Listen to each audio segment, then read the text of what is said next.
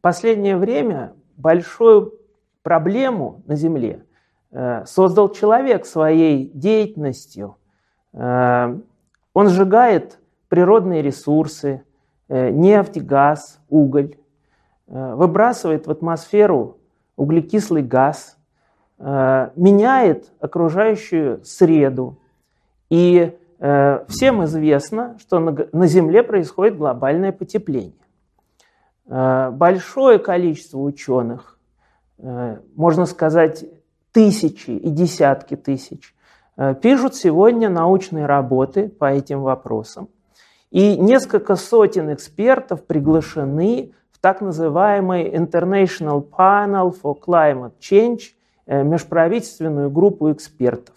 Такая, такая экспертная группа исследует эффекты глобального потепления во всех оболочках Земли, Э, и э, после рецензий еще тысячами ученых, их э, отчет, их результат предоставляется на сайте межправительственной группы экспертов по изменению климата. И в специальном сокращенном виде делается отчет для политиков и для тех, от кого зависят Э, решения, глобальные решения э, по этим вопросам. Э, в нашей стране тоже есть ряд таких специалистов, экспертов в Институте географии, в Институте океанологии, которые участвуют в написании этого отчета. Ну и, конечно же, в средствах массовой информации, по телевидению, по радио очень много спорят. Есть эти климатические изменения, нету их, э, есть ли какой-то интерес компании в том, чтобы э, регулировать экономическими мерами э, выбросы СО2, потому что, как вы знаете, вот, например, парижские соглашения по климату и, так сказать, те, которые были до этого совещания, в них участвуют представители разных стран. Соединенные Штаты Америки Э, значит, десятилетия назад э, вошли в это соглашение. Э, все, наверное, помнят Аль, Альберта Гора, который ездил по всему миру со своей знаменитой клюшкой, которая показывает ускоренный рост изменения температуры в последнее время. Он так это и называл клюшкой. Вот, он много сделал для того, чтобы эту тему освещать, популяризировать и получил за это Нобелевскую премию мира – Э, кто-то шутил, что ему дали э, премию э, как компенсацию за то, что он не стал президентом США. Нынешний президент Трамп категорически, как вы знаете, против. И он перестал, прекратил финансирование многих институтов, сократил бюджеты эм, для тех, кто исследует климат, и убрал с сайта Белого дома Э, соответствующую рубрику, если я ничего не путаю. Вот. Э, ну а есть ли доказательства, свидетельства? Мы видим это со спутников. Мы, э, например, значит, Европейское космическое агентство, Американское космическое агентство имеют десятки спутниковых группировок, которые постоянно мониторят Землю.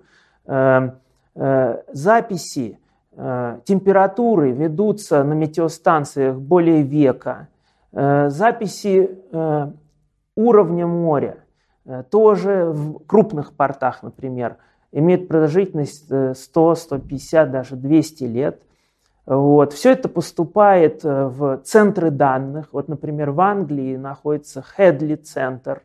Там же находится Permanent Sea Level центр, который занимается сбором данных приливных станций вот. Это все реконструируется, учитывается движение литосферных плит, сами понимаете, чтобы понять, как менялся, менялся уровень моря за сто лет. Все это надо учесть. И получаются тенденции, что за последние сто лет, например, на 0,5-0,7 градусов выросла средняя температура по планете, и примерно со скоростью 2, э, в последнее время 3 мм в год растет уровень моря. Как измеряют, например, уровень моря? Летают спутники, альтиметрические спутники, так называется ЕСОН, в честь известного греческого персонажа. Вот. И с помощью радара, дальномера они определяют э, топографию океана. Точность такого радара порядка сантиметра. Из 93 года имеется карта, как изменился в среднем значит, уровень моря. Понятно, что э, изменения связаны, во-первых, с ростом температуры. За 50 лет океан, верхний его километровый слой, нагрелся где-то на полградуса. Э, возникло тепловое расширение. расширение. Кроме того, в океан стекают воды э, стающих ледников Гренландии, Антарктиды. Э, вы знаете, в горах, э, во многих горах, где раньше катались лыжники, сегодня наблюдается уменьшение ледников, вот этих языков, ледниковых щитов.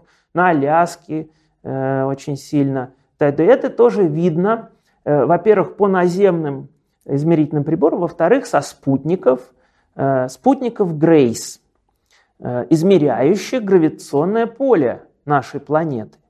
Э, всем известная со школы цифра 9,8 метров в секунду квадратных, казалось бы, среднее ускорение свободного падения на Земле, оно не везде одинаково. Вот. Где-то, где массы залегают в земной коре более плотные, ускорение свободного падения чуть выше. Где-то Э, вот, например, над залежами нефти и газа.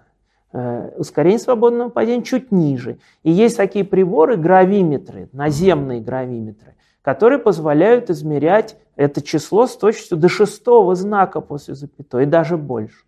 Э, вот. Такие приборы весьма дорогие, стоят порядка миллиона долларов, такие гравиметры абсолютно. Ну а вот в космос запустили спутники Грейс, Два спутника летят друг за другом, измеряют расстояние, э, значит, взаимное, то ускоряются, то замедляются и чувствуют вот эти все распределения масс на Земле. Спутники Грейс проработали с 2002 по 2017 год. Э, в три раза больше заявленного срока. И э, к нашему счастью, тех, кто занимается этими исследованиями, 22 мая 2018 года на смену им были запущены спутники Grace Follow On. Илон Маск на своей ракете Falcon вывел их на орбиту высотой около 500 километров. Мы уже сейчас видим в интернете, э, появляются их изображения, полученные с помощью лазерной локации. Сигналы от них получены, и уже осенью они выйдут в стационарный режим вот такого полета по полярной орбите, и ежемесячные данные по перераспределением масс э, будут в руках ученых. Что мы увидели за последние 15 лет? Что э, Гренландия и Антарктида теряет массу. Э, льды Гренландии убывают примерно на 200 гигатон в год. Представьте себе, это миллионы-миллионы айсбергов можно собрать. Эм, Все это поступает в океан и тоже влияет на рост уровня моря. Это так называемая массовая или нестерическая Э, компонента в изменении уровня моря. Есть острова, э, вот э, уже практически к югу от Китая, вот в Азии в Океании есть атоллы, которые очень сильно страдают. Им и так тяжело, во время шторма уровень воды поднимается, их смывает их, значит, Э, эти деревянные постройки, а сейчас, когда уровень моря вырос за на 10-15 сантиметров, их практически уже начинает совсем смывать с этих островов, и э, эксперты, специалисты собирают группу помощи, которые решают, пытаются как-то помочь жителям вот этих островов. Ну а лет через 100-150 нам грозит значит, повышение уровня моря, может быть, на метр. Э, тогда Э, Сан-Франциско, э, Шанхай. Ну, в Шанхае там надо, чтобы на 4 метра повысился. А вот в Венеции это серьезно скажется. Много, большой процент населения Земли живет на берегах океанов, э, на островах. Вот. И этот вопрос, эта проблема принесет значительные экономические убытки. Следует сказать, что изменение климата чреваты трудностями с продовольствием. И самое страшное с пресной водой. Э, заселенные значит, территории Индии, Пакистана, Китая, они испытывают трудности с пресной водой. Вот основное, что может спровоцировать конфликты, увеличить бедность в этих странах. Вот. Поэтому шутить Э, с этим нельзя. Но вот э, еще спутниковые данные дают нам информацию о радиационном балансе Земли. Меряются концентрации парниковых газов, специальные эксперименты Айрис, Модис на спутниках Аква, Терра показывают нам даже не только снимки, визуальные снимки, но и показывают нам э, в специальных спектральных каналах, как Э, эволюционируют леса, где леса меняются, где э, их вырубают, тропические леса на Амазонке, да, вы знаете, э, эксплуатируются очень жестоко. И эм, пожары, пожалуйста, видно, аэрозоли в атмосфере, даже по фотосинтезирующим эм, компонентам Э, видно, можно померить биомассу и определить количество планктона в океане, увидеть э, в море э, мертвые зоны, где нету достаточно кислорода, чтобы это все био, био, биосфера, чтобы хорошо развивалась. Так что человек, он загрязняет. Казалось бы, человек не так, ну, в сравнении с размером планеты, значит, каждый отдельный человек крохотное э, э, звено, но все мы вместе, 6 миллиардов человек, конечно, уже меняем, меняем характеристики среды, в которой мы живем. Э, есть, конечно, вопросы, насколько сильно антропогенное влияние, есть ли какая-то доля естественных колебаний – вот, например, э, вулканизм, э, в ходе извержений в атмосферу выбрасываются аэрозоли, э, это отрицательно влияет, то есть это понижает температуру на Земле. Приток солнечного излучения может немножко уменьшиться из-за, скажем так, запыленности верхних слоев атмосферы. Эм, Если еще говорить о спутниковых миссиях, то, конечно, э, разнообразие решаемых ими задач просто впечатляет.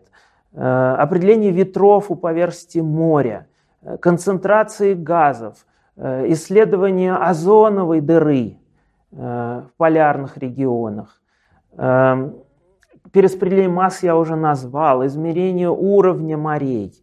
Десятки и десятки задач – и э, Китай сегодня э, стремится иметь свою собственную э, группировку дистанционного зондирования Земли. Метеорологические агентства разных стран, в том числе российское метеорологическое агентство запускает спутники. Вот недавно была запущена миссия Global Precipitation Mission, которая измеряет осадки по всей Земле. Э, есть прекрасный сайт в интернете, э, его создало э, американское космическое агентство НАСА, он называется Earth Observatory, обсерватория Земли. Ежедневно там выкладываются снимки циклонов, тайфунов, снежных ураганов, пожаров лесных на тех или иных участках. И это очень интересно разглядывать.